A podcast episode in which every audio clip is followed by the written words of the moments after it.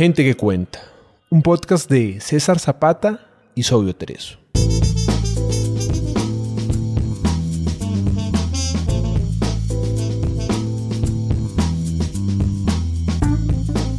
Gente que cuenta es un espacio para leer autores latinoamericanos poco conocidos.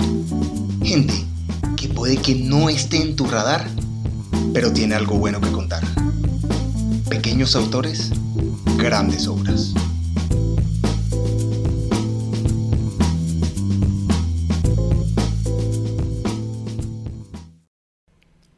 Una historia de amor con una particular intolerancia a los números.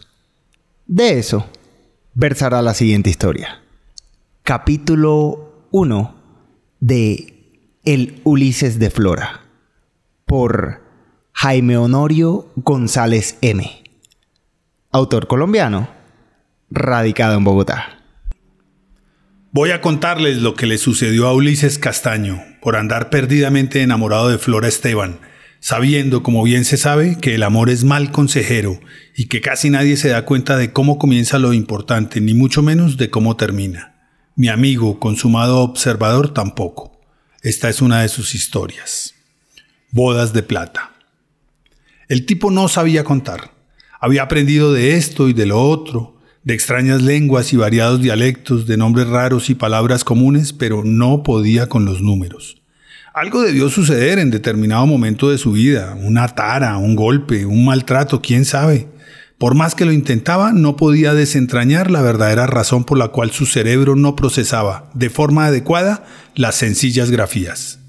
Las letras sí, los números no. Uno sí, uno no. Dos sí, dos no. Tres sí, tres no y así sucesivamente. Había padecido el eterno desespero de no entender lo que para todos era más que normal.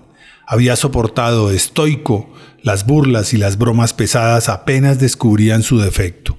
Había sido muy complicado sobrevivir con eso. Pero hasta el momento lo había logrado. Por fortuna, el buen Ulises no se había inclinado por las matemáticas, a pesar de haber sido siempre el más rápido con las tablas de multiplicar con las sumas, con las fracciones, con los misterios de las integrales y los vericuetos de las derivadas, Baldorcito para sus amigos, doble cero para los matoncitos del salón de clase.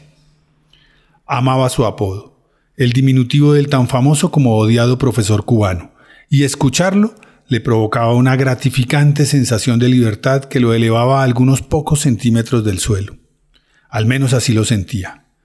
Estaba en capacidad de resolver cada uno de los 5.790 problemas que contiene el manual. Se había de memoria el título de los 39 capítulos en los que estaba dividido el texto y sentía una extraña fascinación por el marcado con el número 14, Operaciones con fracciones.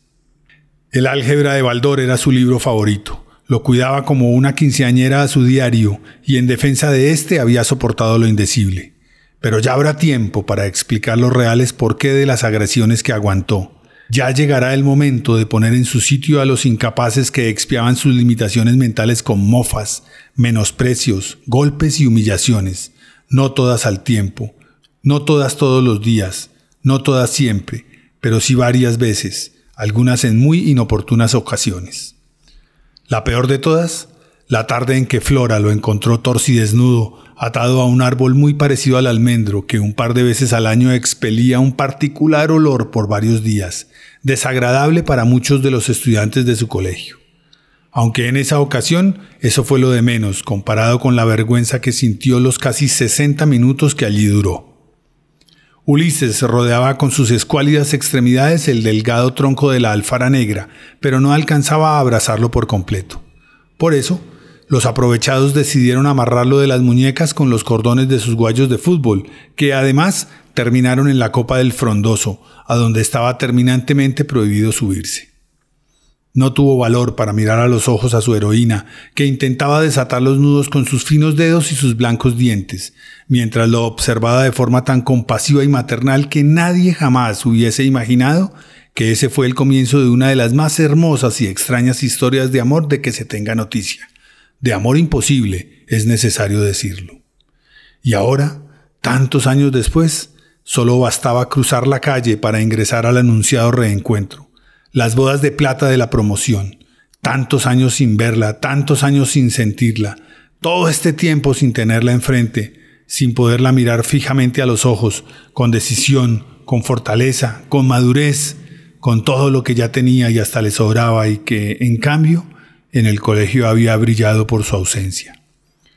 Se vio ensimismado mirando la luna en la noche despejada, tratando de identificar en la distancia su cráter de la suerte, el de Al-Juarizmi, primero héroe de infancia y después amigo imaginario, con quien sostenía interminables monólogos, un día sobre la selenología, otro podría ser del acné y varios seguro sobre la dueña de sus pensamientos, la inalcanzable Flora. Bajó la cabeza, metió una mano al bolsillo y sacó primero el encendedor y luego el cigarrillo. Lo prendió despacio, lo chupó profundo y lo saboreó lento. Cuánto disfrutaba fumar, más desde que eran vistos como dinosaurios sociales. Le encantaba ver cómo se alejaban de él cuando mostraba la cajetilla, que lo miraran mal, que lo señalaran. Amaba fumar porque podía estar solo aún en medio de un gentío.